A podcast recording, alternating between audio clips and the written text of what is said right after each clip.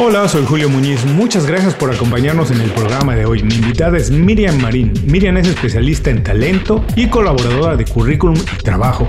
Hoy vamos a platicar de trabajo y de captar talento. Esto es Inconfundiblemente.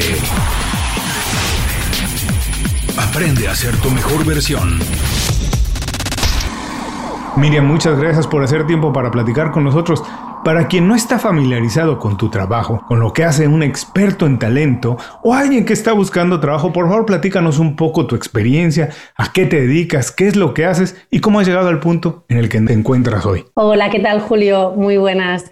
Ah, pues como ya sabes, trabajo para una compañía que es una, una consultora tecnológica que se llama Avantic y ahí estoy como especialista en recursos humanos, haciendo las tareas típicas de selección, formación y desarrollo, planes de carrera y además ah, colaboro con Currículum y Trabajo ah, como consultora de, de, empleabilidad y carrera. Es decir, aprovecho todos mis conocimientos y mi experiencia en recursos humanos para ayudar a las personas a, revisar sus perfiles profesionales, a optimizarlos, hacer un poquito de mentoring y que con esto puedan aumentar las posibilidades de, un encuentro o de un cambio de empleo. Oye, la verdad que gusto y qué lujo platicar contigo porque tienes los dos lados de la moneda. Por un lado, ayudas a las personas a mejorar su empleabilidad, que es esta capacidad de ser atractivos para el mercado, y también tienes el expertise de trabajar en una consultora que recluta talento. Sabes exactamente lo que están las compañías demandando ahora. Así que puedes de esa manera hacer el mentor el mejor para quien está buscando empleo. Que verdad, qué, qué lujo tenerte en el programa hoy. Muchísimas gracias. Lo primero que quiero preguntarte es, con todo esto de la tecnología, ¿cómo ha cambiado la búsqueda de talento en ambos lados de la moneda? Por un lado, ¿cómo lo han aprovechado las compañías? ¿Qué importancia tiene la tecnología hoy para reclutar talento y también las personas qué tienen que hacer ahora para ser más atractivas para no solamente esperar que los descubran las compañías, sino también ellos hacerse un poco más visibles para que las compañías los puedan encontrar de manera más fácil. Bueno, el proceso, la razón de ser es la misma de siempre, es la misma de siempre. Lo que pasa es que tenemos a nuestra mano ah, la tecnología para acceder a empresas, a personas que antes era completamente imposible, ¿no? Ah, no es obligado que cada uno de nosotros eh, vayamos a por todas y estemos en LinkedIn a saco o con todos los portales de empleo, etcétera. Pero tenemos estas herramientas, estas cartas de la baraja en nuestro tablero y podemos jugar o no con ellas. ¿no? Yo siempre recomiendo que, que cada uno decida qué estrategia hacer en su búsqueda de empleo y coger estas cartas con las que tú te sientes realmente cómodo. Más vale pocas y bien escogidas que no ir a lo loco, ¿no? Entonces, para mí, yo siempre recomendaría que la gente se anime, no solo utilizar los portales de empleo para, para buscar e inscribirse a saco a todas las ofertas, sino con criterio, hacer las cosas bien, por ejemplo, tirar mucho de LinkedIn, no solo para buscar, sino para crecer, para formarse, para hacer contactos, para hacer networking, porque al final las cosas acaban pasando, no tan directamente venderte o, vender, ¿no? Y, aprovechar las ventajas que nos, da, que nos da esta tecnología. Yo estoy de acuerdo contigo porque no solo en la búsqueda de empleo o de talento, en todas las áreas de la vida la verdad es que no hay una fórmula que funcione a todo el mundo. Todos somos seres individuales y cada uno tiene fortalezas o debilidades y de acuerdo a ellas debería ser su estrategia. Pero sí me imagino, Miriam, que debe haber algunas cosas que aplican para todo el mundo en términos de tecnología, de cómo comportarse. ¿Hay algunas dos o tres cosas que puedas identificar que nos puedas recomendar? No sé, por ejemplo, se me ocurre si alguien, eh, estos son eh, lugares muy comunes, ¿no? Pero es cierto que las compañías visitan las redes sociales de, las personas cuando están buscando un empleo. Es cierto, y entonces deberían compartirse X, Y o Z cosas, sí o no. Pero debe haber algunas cuantas variantes que sí aplican a todos. ¿Puedes mencionarnos algunas de cosas que sí todo el mundo debería poner atención? Sí, yo creo que todo el mundo debe tener sus herramientas básicas para la búsqueda de empleo, perfectas. Tienes que tener un buen currículum, de ahí me, respaldo bastante de mi experiencia con, currículum y trabajo. Tener un muy buen currículum, tanto si lo puedes elaborar por ti mismo como tirar de servicios de mentoring como, como estamos ofreciendo, no solo ya en el contenido, sino también en la forma. Estamos en una sociedad muy visual, al final eh, claro que, rascas y, lo importante es el contenido, pero la forma es muy importante, el tener una buena plantilla de currículum, por ejemplo, ¿no? Ah, y tener una muy buena herramienta de base hecha, tanto del currículum como de la carta de presentación. Para mí es muy importante LinkedIn. Es verdad que LinkedIn te diría que para según qué perfiles profesionales tiene mucho más sentido y para otros, lo que comentábamos antes, ¿no? No sé hasta qué punto vale la pena poner tanto, tanto esfuerzo. Eh, esto ya, si, si, la persona tiene un coach o un, mentor, eh, se, puede hablar en qué, en qué priorizar. Y a partir de aquí, adaptar siempre que puedas estas herramientas a la vacante a la cual vas a postular. Calidad versus cantidad. Adapta tu currículum, pónselo fácil a la persona que lo va a recibir y lo va a evaluar. Aumenta las posibilidades de éxito, de conseguir el objetivo, de al final es que te llamen y te convoquen para hacer una entrevista. Y en el cara a cara tienes muchas más herramientas como para, para explicar el por qué te quieren contratar a ti, ¿no? Comentábamos en algún artículo con el que, con el que hemos colaborado, Julio, la importancia de, hacer este DAFO. ¿no? Nosotros recomendamos hacer este DAFO, esta técnica ah, orientada o creada más bien para definir estrategias empresariales, aplicarlas a uno mismo, como si uno mismo fuera el producto, ¿sí? y ver qué debilidades tienes, qué fortalezas tienes, estas variables internas en relación a otros posibles candidatos y candidatas y qué oportunidades y qué amenazas, estas variables externas que están en el mercado. Porque así tu estrategia de búsqueda la vas a orientar como mucho más objetivamente. Mm. ¿Sí? ¿Me explico lo que quiero decir? Es como profesionalizar tu búsqueda de empleo, me atrevería a decir, ¿no? Y no dejar margen a mucha improvisación y, y, a errores. Si te hacen una entrevista, si te dan la oportunidad de hacerte una entrevista, que es un momento crítico, no te puedes permitir el lujo de, fallar en cosas que si has preparado previamente, pues puedes hacer mejor. Bueno, quiero decirle a las personas que nos están escuchando, nos están viendo, que visiten el blog de Inconfundiblemente, porque como bien dice Miriam, hace poco publicamos nosotros un artículo que ellas nos ofrecieron y han hecho de manera extraordinaria, espectacular para hablar del DAFO. Y miren, las personas podrán visitarlo más adelante, pero me gustaría si puedes profundizar un poquito más qué significa DAFO y por qué todas las personas que nos están escuchando deberían preocuparse en conocer de él. Sí, al final el DAFO es, como te decía, una técnica, una herramienta ah, de análisis de uno mismo, ah, introspectiva, muy visual. Yo siempre recomiendo hacer como una especie de plantilla cuadrícula, como cuando haces la lista de pros y contras cuando tomas una decisión, em, y ver cuáles son tus debilidades, es decir, tus áreas de mejora para poder venderlas lo mejor posible. ¿Cuáles son tus fortalezas? ¿En qué eres bueno? ¿Qué es lo que te diferencia a ti como candidato? Ah, las oportunidades que hay en el mercado. Ostras, pues mira, es que realmente este sector está en auge, ¿no? O, o, al revés, ¿qué amenazas tienes? Ostras, realmente estoy especializado en un sector que está en crisis. El hacer este análisis, al final, te ayudan no solamente a conocerte a ti mismo y hacer frente, por lo que decíamos ¿no? en una entrevista, sino a enfocar este proceso de búsqueda y de elaboración de todas las herramientas. Pues a lo mejor tiene más sentido que enfoques el networking ya sea en eventos, cuando el COVID nos lo permita, como en ahora por, por LinkedIn, otras redes sociales, enfocarlo a empresas, a contactar con contactos clave de empresas que están realmente ahora contratando, sea del, sector tecnológico, como comentábamos, o, de otros. No sé, es como que, bueno, eh, vamos a ver dónde estamos y saber qué tenemos que hacer desde aquí para llegar a nuestro objetivo. Para las personas que nos escuchan, a ver, voy a intentar resumir esto. Es, a lo mejor están familiarizadas con este tipo de análisis, el DAFO, que muchas veces es también para productos.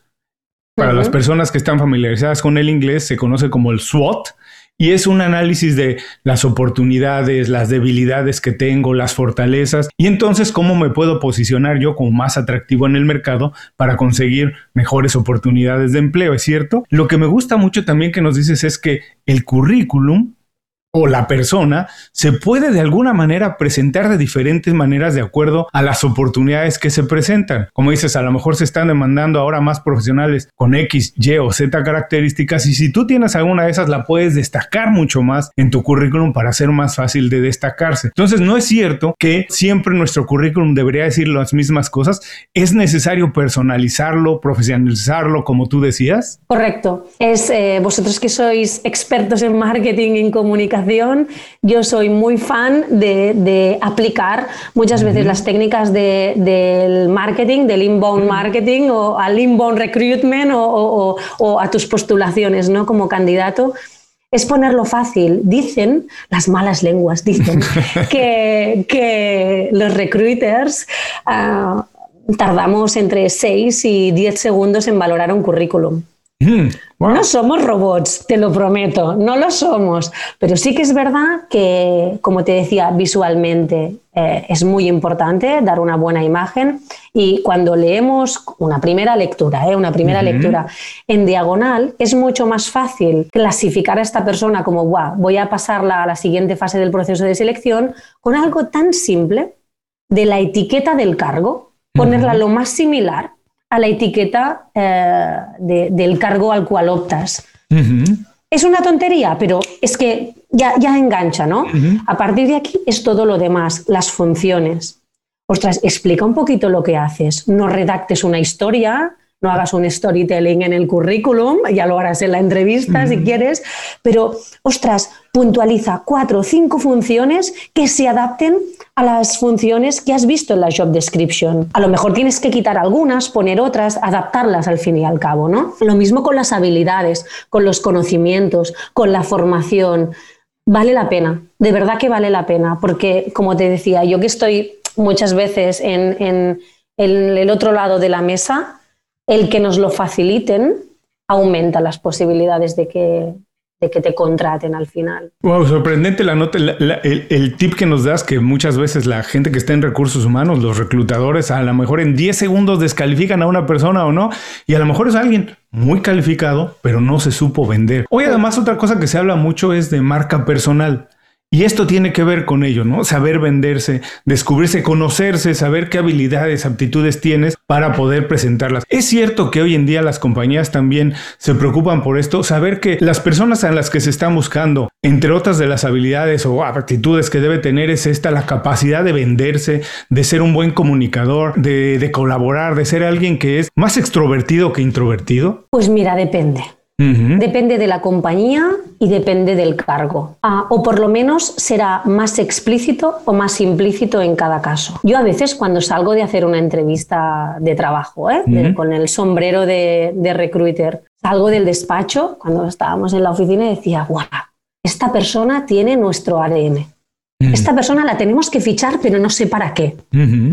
Esto son las soft skills es esta capacidad de venderse, son estas competencias más transversales. Muchas veces la, necesidad te hace primar o priorizar realmente el encaje, los skills tecnológicos o de funciones o de formación y de idiomas y, y, a veces no tienes suficiente margen para moverte por ahí. Pero sí que creo que es muy importante eh, esta otra variable, ¿no? Las soft skills, la actitud, el saber venderte, porque al final no sé, dos personas, imagínate, ¿no? Dos personas que podrían hacer el trabajo de la misma manera, cada una con su peculiaridad.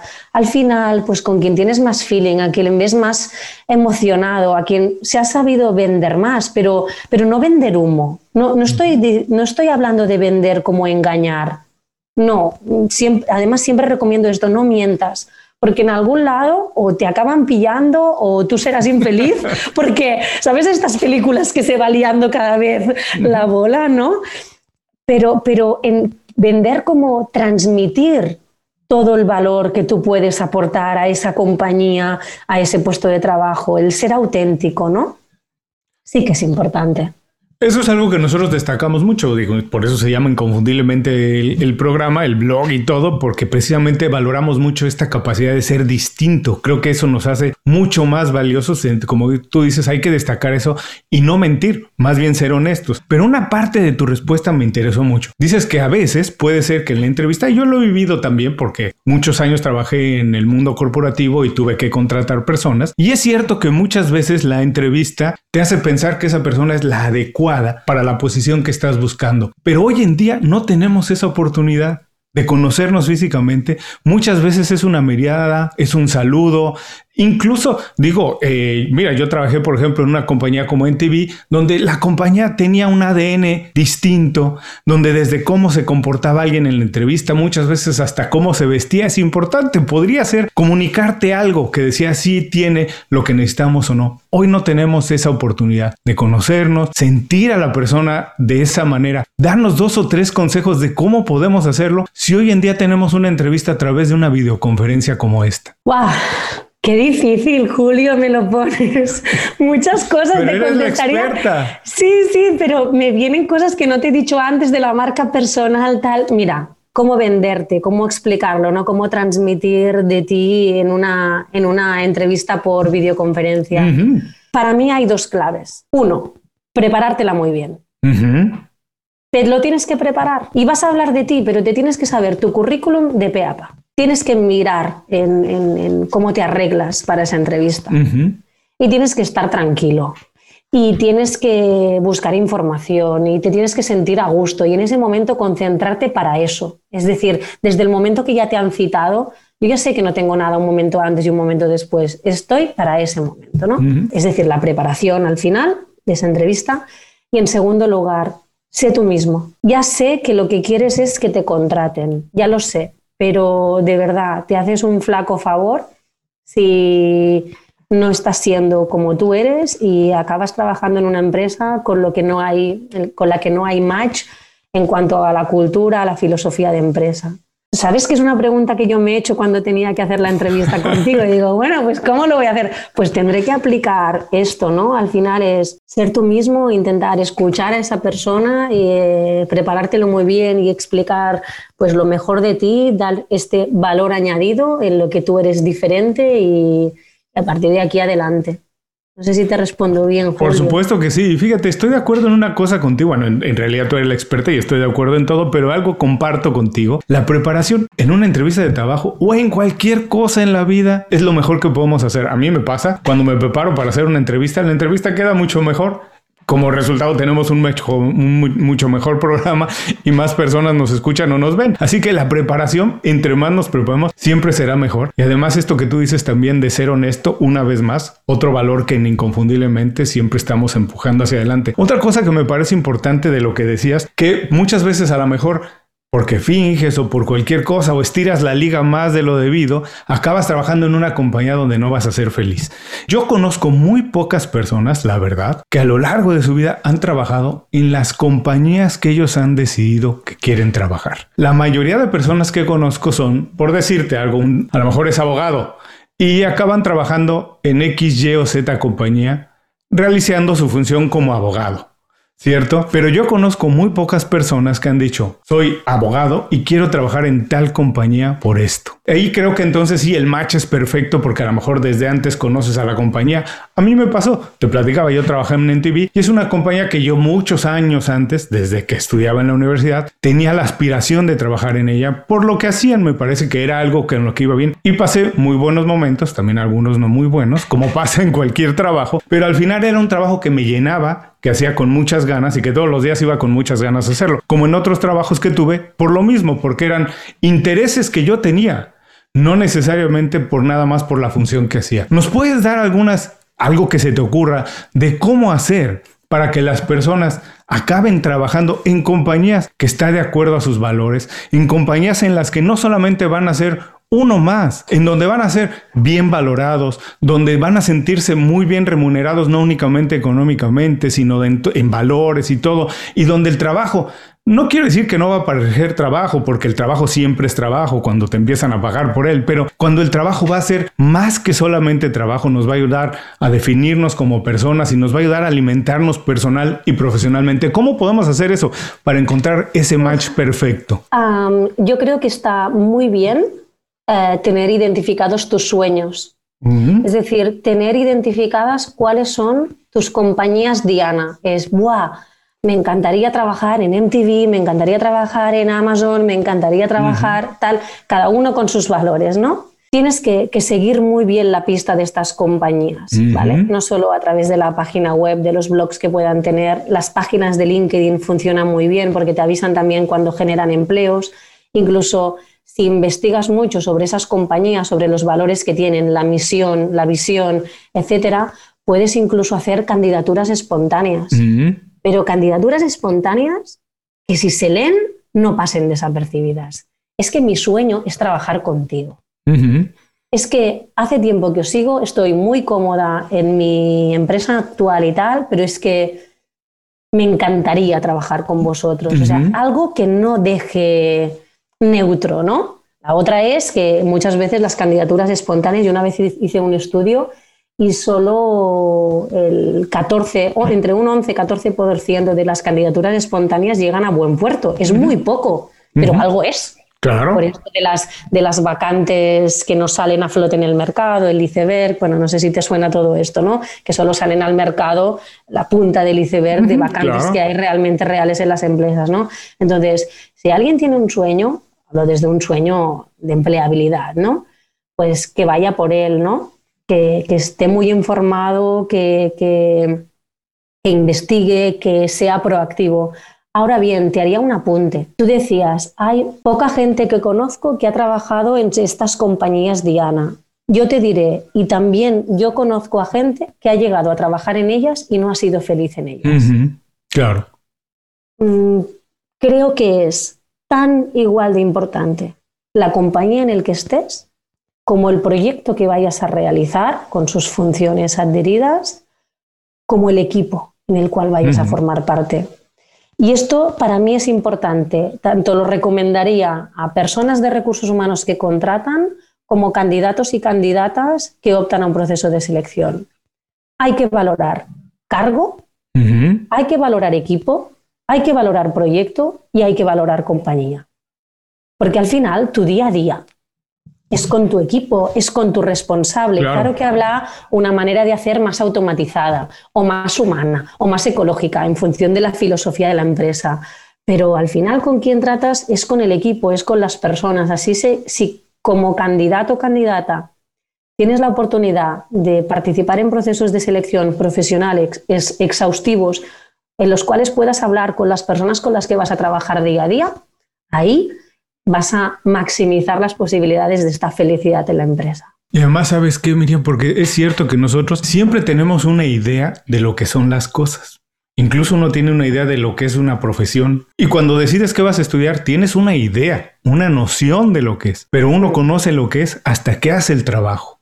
Y lo mismo puede pasar con las compañías. Tú puedes tener una impresión de lo que es Amazon desde fuera, visto desde fuera, pero hasta que estás ahí. Así que también como tú dices, yo creo que lo mejor es conocer a fondo todo, darte el tiempo de conocer el equipo, con, a quién vas a reportar o no, quién sería jefe superior o no, qué trayectoria tiene esa persona, si es que las personas que han trabajado con él se han desarrollado profesionalmente o han salido huyendo, ¿no? Y yo creo que todo eso tiene que ver y es importante a momento de tomar una decisión. Ahora, espero no ponerte en un aprieto con esto porque tú tienes los dos sombreros, el de la compañía que contrata y quien ayuda a las personas a ser contratados, pero por ejemplo, creo que en términos de trabajo y de contratar talento, la concepción es que la decisión final es de la compañía. Que la compañía finalmente decide contratar a alguien. Salvo cuando hablemos de personas ya de una talla impresionante que son famosos o algo, pero generalmente la decisión es de la compañía contratar a alguien o no. Y a mí me gustaría pensar que no siempre es así. Que uno, esto que acabábamos de hablar, también uno tendría que tener la capacidad de decidir o no si quiere trabajar en esa compañía, si la oferta es la suficientemente buena o no, si esto eh, me conviene a lo que estoy pensando en los próximos 5 o 10 años de mi vida, si es donde quiero acabar y retirándome. Podemos pensar que con lo que vivimos ahora, la marca personal, uno hacerse más visible, tiene todo el mundo un poco más de poder de decisión? ¿O sigue siendo que las compañías son las amas y señoras quienes deciden a quién contratar o no? Me gustaría a mí pensar que hoy en día la balanza se ha equilibrado. ¿Es cierto o no? Yo creo que se ha equilibrado. Y vuelvo a decirte lo mismo, siempre depende de la persona con la que te encuentres. Pero para mí, ah, y no trabajo seleccionando famosos, como el ejemplo que ponías, sí que es verdad que es un, es un sector en auge cuando hago de recruiter, pero tanto cuando hago de recruiter como cuando hago de, de consultora de empleabilidad, para mí es una negociación. Tienen que estar las dos personas a un mismo nivel y ver si se entienden. Es como una cita al final, ¿no? Seguro que hay empresas que sí, que, iba a decir se permiten el lujo. No, no es un lujo. Que sí que van más a, valorar, a valorar, ¿no? O gente que por necesidades realmente eh, le, urge encontrar un empleo, ¿no? Pero creo que cuando la decisión es de igual a igual, cuando realmente es una, negociación, el beneficio es mucho más a largo plazo. Por ejemplo, si tú como candidato escoges un, empleo, te han seleccionado, pero ostras, ya de saque ya no lo ves claro, por las condiciones, por tal, no sé qué, vas a ir más desmotivado a trabajar. Igual la urgencia que puedas tener, imagínate que tienes urgencia económica, pues la vas a cubrir los primeros meses. ¿Qué va a pasar? Que vas a seguir buscando. Todo el tiempo que has invertido de adaptación en un trabajo de cuatro o seis meses, lo vas a perder porque vas a cambiar. Con lo cual la empresa, si no lo ha hecho bien, también esa, esa inversión que ha hecho en la formación de esa persona la va a acabar perdiendo. Eh, empatizo mucho con, los diferentes tipos de perfiles. Eh, yo he trabajado con personas que han vivido pues, expedientes de regulación en empresas y son altos directivos, como personas con riesgo de exclusión, con jóvenes sin estudios. Eh, he, hablado con muchas otras personas, pero vamos a parar un momento, vamos a hacer el DAFO, incluso un poco de balance profesional, saber qué tipo de empresas o de vacantes son más susceptibles de contratarme. Ahora parece aquí ciencia ficción, ¿no? No es eso, pero vamos a respirar un poco e incluso a nivel temporal te puedes dar un margen. Ostras, mira, pues tengo un año de margen por, por temas de paro por parte del gobierno o por ahorros que tenga, etcétera. Tengo un año de margen. Vamos a darnos los primeros seis meses para ir realmente a estas empresas Diana que comentábamos antes, ¿sí? Si veo que no, ostras, vamos a ver eh, puestos de trabajo o empresas afines a ellas, ¿vale? O vamos, ¿sabes? Vamos como, como mm, haciendo un poco de, embudo inverso, ¿no? Y, al final el objetivo es trabajar y, y estar lo mejor posible, ¿no? Y voy a aprovechar este momento para decirle a las personas que nos están viendo o escuchando que vengan al blog de Inconfundiblemente y revisen el artículo que la gente de Currículum y Trabajo nos compartió, nos hizo de manera extraordinaria para hablar perfectamente, como dice Miriam, de esto que es el DAFO. Rápidamente quiero preguntarte, ¿las compañías hoy en día contratan por actitud o por aptitud? Uf, puedo decir que por ambas, un mix. Ah. Eres un poco tramposa. Ve un profundiza un poco en esto, Miriam. ¿Por qué un mix? Buah, es que puedo hablar de mi experiencia, ¿no? Por favor. Y, y, a veces estás muy condicionado por el proyecto o por el cliente. Pero incluso en esos casos vas a valorar por la actitud. Es que somos personas, es que no somos máquinas de, de trabajar, ¿no? Así que quiero, quiero pensar que, no vamos a dejar perder talento o competencias más allá del perfil más hard, de, de, ostras, es que cumple exactamente, viene de este sector tal, tienes que, valorar el conjunto. No es que haga trampas, es que creo que tienes que, que hay grises, ¿no? Y los tenemos que tener controlados. Dos cosas rápidas que no quiero dejar pasar la oportunidad de hablar con una experta, cosas que he visto. A mí me interesa mucho esto de los recursos humanos porque, como te podrás imaginar, haciendo este programa me gusta conocer a las personas. Así es que por eso me gusta. Además, estudié sociología, me gusta ver ese tipo de cosas. Pero hoy se habla mucho de la felicidad en el trabajo, cosa que antes no. Eran casi conceptos que estaban separados. El trabajo no tenía nada que ver casi con el gozo, con el ocio. Hoy se habla mucho de esto. ¿Puedes profundizar un poquito de por qué hoy se considera como parte importante tanto para elegir dónde trabajar como para formar un equipo? ¿Por qué es importante considerar la felicidad como parte de esta ecuación? Sí, porque al final beneficia a la persona y beneficia a la empresa. Esto lo puedes tomar desde un punto de vista más altruista, de bueno, va, buen rollo, tal, vamos a montar un ping-pong en la empresa, una PlayStation, tal por ponerte ejemplos más banales. ¿eh? Eh, puedes pensar y poner a la persona en el foco, al, empleado, ¿no? la experiencia como empleado en el foco, pero al final esto lo haces no solo por esto, sino porque influye en los resultados empresariales, en las bajas eh, médicas, en la rotación, en la productividad, en que incluso si tú tienes una persona feliz, será mucho más creativa y irá más allá en su puesto de trabajo, ¿no? Los intraemprendedores, la gente que más allá de su rol propone cosas en la empresa. Y eso es porque está feliz. Porque, porque le, gusta, le gusta su trabajo, ¿no? Y trabajas de manera más generosa, aportando más. Y yo siempre digo que incluso si muchas veces en tu compañía no te sientes valorado, pero tú haces bien tu trabajo, alguien de fuera lo está viendo. Generalmente eso pasa. Las personas que trabajan bien en su compañía y se sienten que no están bien remuneradas o no son bien valoradas y reconocidas con las promociones que ellos esperan que deberían tener, si dentro de su compañía nadie lo está viendo, alguien fuera de la compañía seguramente en algún momento lo notará, porque trabajo bien hecho se ve en todas partes y si hay un recruiter o alguien buscando talento, seguramente los identificará en algún momento. Y yo creo que lo importante también es preguntar a las personas lo que les hace feliz. Y ahora incluso te hablo no solo cuando ya están dentro de la compañía, sino cuando estás en un proceso de selección, ¿no? Preguntar, porque a lo mejor a ti te hace más feliz el ping-pong o la PlayStation que decíamos antes, a otra persona le hará más feliz em, un aumento salarial cada año, a otra persona le hará más feliz eso, que la valoran, que la reconozcan, que si tiene que ir a hacer eh, una conferencia que vaya a ella o si tiene que escribir en un blog lo mismo, ¿no? Entonces pregunta un poco a la gente, ¿no? No te digo que hagas un producto a medida de felicidad para todo el mundo, pero se trata de escuchar a la gente. Tengas 20 personas en el equipo, tengas 200 o tengas 2000. Hay mil mecanismos para poderlo llevar a cabo. Visita inconfundiblemente.com. Descarga nuestras herramientas y aprende a ser tu mejor versión. Gracias por seguir con nosotros. Estoy platicando con Miriam Marín. Miriam, la primera parte de la entrevista ha sido extraordinaria para todas aquellas personas que en este momento están un poco inquietas, que a lo mejor han considerado cambiar de trabajo o que lo están planeando en los próximos meses. Vengan, escuchen la entrevista, hagan sus notas, vayan al blog de Inconfundiblemente, lean el artículo que las personas, el equipo de currículum y trabajo nos dejó de manera muy generosa sobre el DAFO, cómo analizar su empleabilidad, qué, en qué nivel están, qué deberían de hacer, corregir para ser más atractivos, qué están buscando las compañías hoy y qué deberían modificar, como les digo, para ser más atractivos a ellas. Y también muchas de las personas que nos escuchan, miran, son emprendedores, tienen un pequeño equipo, tienen una compañía, trabajan de manera independiente y muchas veces están buscando personas. También para ellos esta información va a ser muy valiosa para saber cómo poder hacer mejores entrevistas de trabajo, cómo ubicar a los mejores talentos, a los mejores integrantes o miembros para su equipo. Pero ahora lo que quiero es conocer un poquito más a la experta,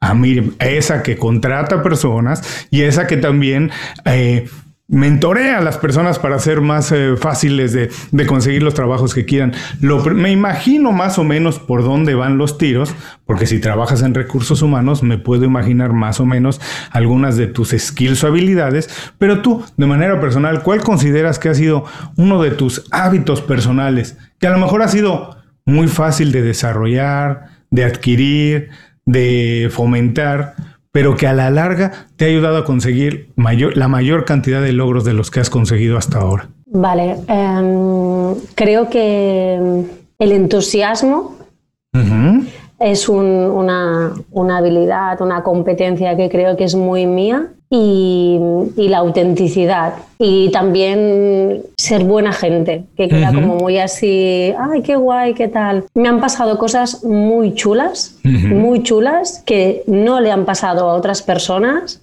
En hablo desde el punto de vista profesional. ¿eh?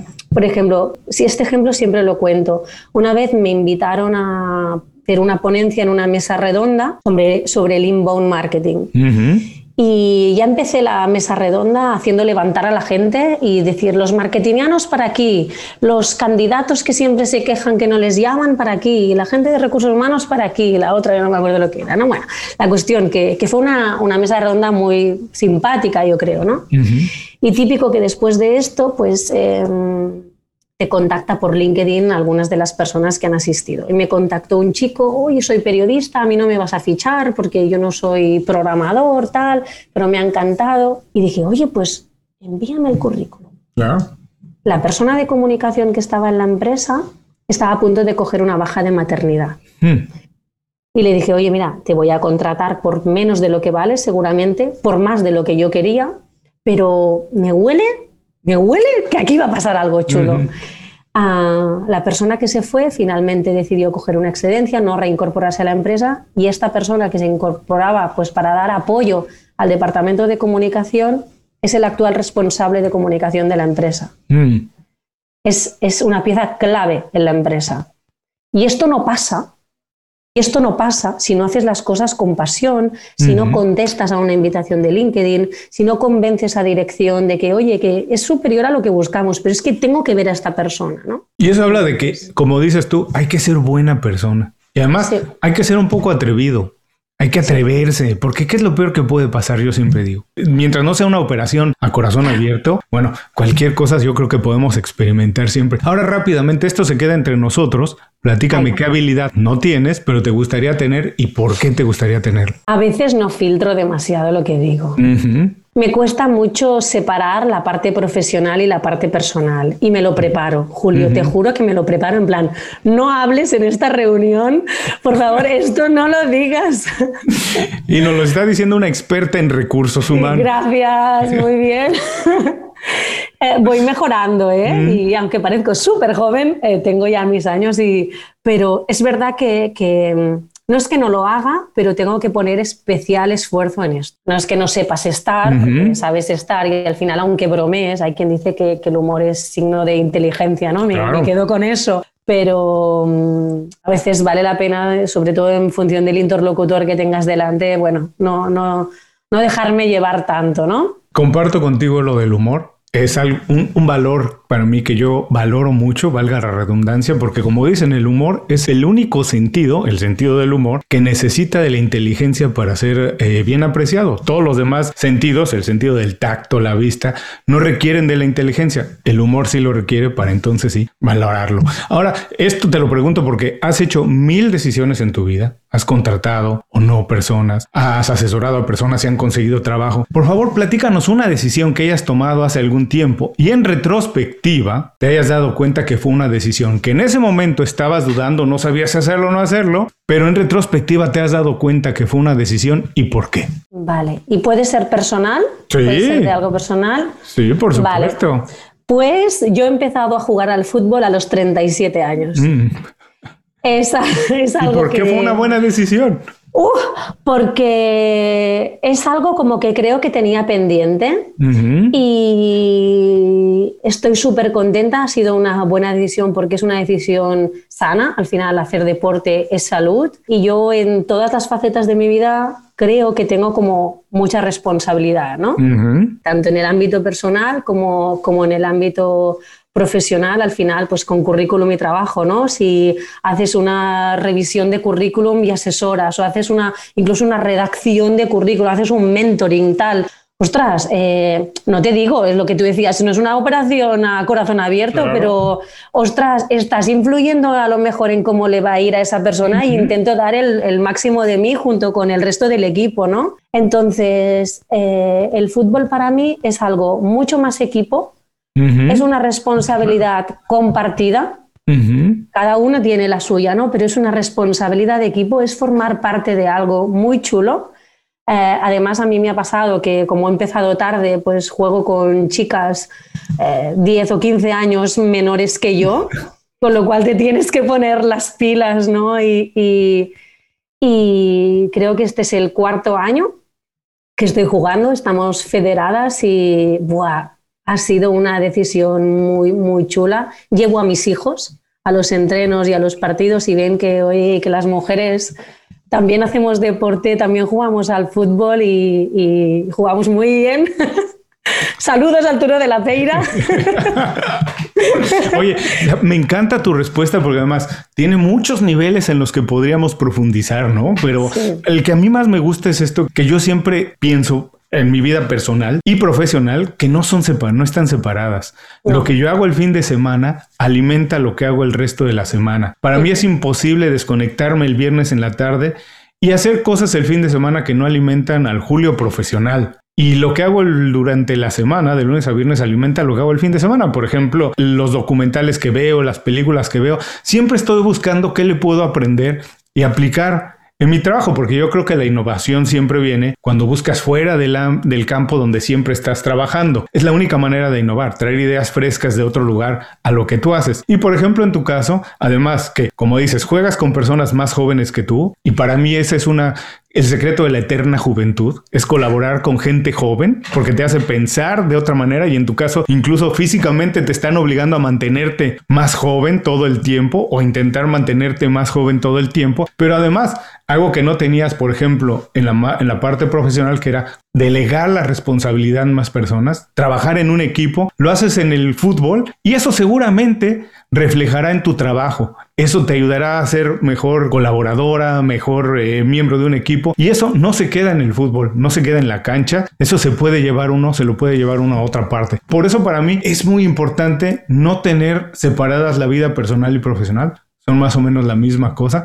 Obvio, tienes que poner barreras. Este es el momento de divertirme, no estoy pensando en otra cosa más que en divertirme porque además el ocio es parte importante de la productividad. Pero felicidades. Vamos a buscar por ahí en YouTube. Seguramente habrá videos de ti eh, eh, tirando algún penalti o parando a uno y lo vamos a estar revisando. Ahora Miriam, por favor, antes de irnos, recomiéndanos un libro, película, podcast, lo que tú quieras recomendarnos. No tiene que ser de tu expertise en recursos humanos. Solamente dinos por qué no lo recomiendas para que las personas lo puedan ver y utilizar como una fuente de información o de inspiración? Esta me va a costar más. Que me hagas acabar con esta, ya te vale, Julio.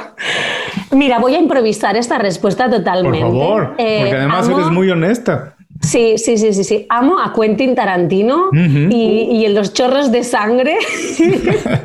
y, soy súper pacífica, ¿eh? pero, pero me viene Quentin Tarantino y me viene dos series para mí Juego de Tronos es la mejor serie de la historia y ahí hay roles eh, y intereses y hay negociación y hay hay historias por ahí complicadas, muy interesantes.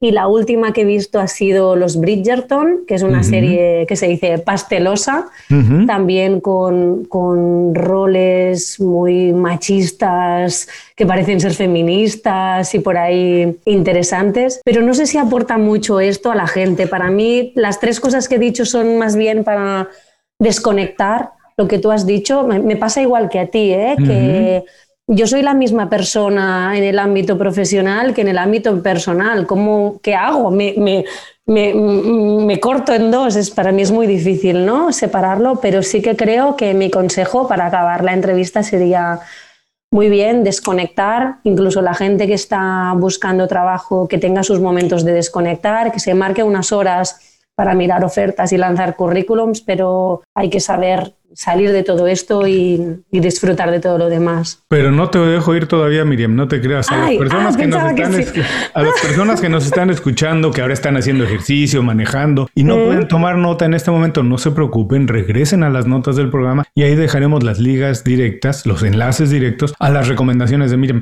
Yo sí creo que tienen que ver lo que nos acabas de recomendar, que tienen que ver mucho con el desarrollo profesional. Yo creo que las tres cosas que nos recomendaste hablan mucho de la marca personal y del storytelling. Y del storytelling tiene todo que ver con cómo nos vendemos y cómo hacemos un buen currículum. Así que, aunque digas que no, yo creo que tiene mucho que ver. Y sabes, me gustan mucho las recomendaciones de los invitados porque hablan de ellos de manera honesta y personal. Como sabes, el programa se llama Inconfundiblemente y me gustaría saber qué hace a Miriam Marín inconfundible.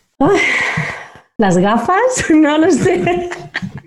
Sí, esta marca personal, esta marca personal, el, al final es, eh, intento dejar huella por allí, por donde paso, eh, no dejar ni a las personas que asesoro, ni a los candidatos indiferentes. Mm, miro mucho por el bien de las personas y también de las empresas. Creo que es todo compatible y, que hago que pasen cosas, hago que, las cosas pasen, conectar a las personas con ellas mismas, conectar a las personas entre sí. Quizás eso. Bueno, rápido, para antes de irnos, ahora sí ya casi nos vamos, pero ya nos han escuchado, han aprendido del DAFO, de cómo venderse, de cómo hacer una plantilla de currículum, pero si tienes la oportunidad de dejarles una idea, una sola idea a las personas de esta conversación. ¿Cuál sería? Que digan, ya los vi, ya los escuché, muy bien todo lo que dijeron, pero me llevo esta idea. ¿Cuál te gustaría que se queden?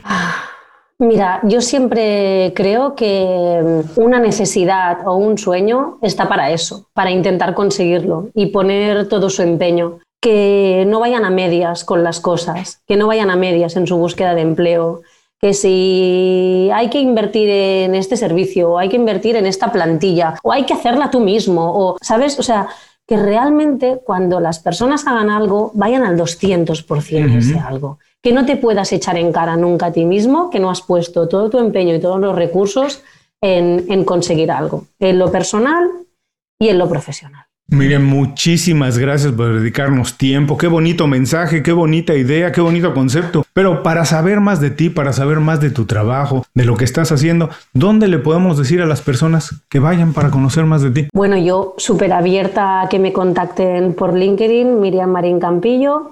Ah, tengo, acabo de estrenar hace muy poquito mi Instagram profesional que se llama mimacam-rh pero donde hay muchísimo contenido ya no solo mío, sino de otros compañeros, es en la página web de currículumitrabajo.com, en su Instagram, que es arroba currículum y trabajo. Tenemos un Twitter también, currículum y trap. Tenemos página de Facebook. Al final el contenido es bastante similar en las tres redes.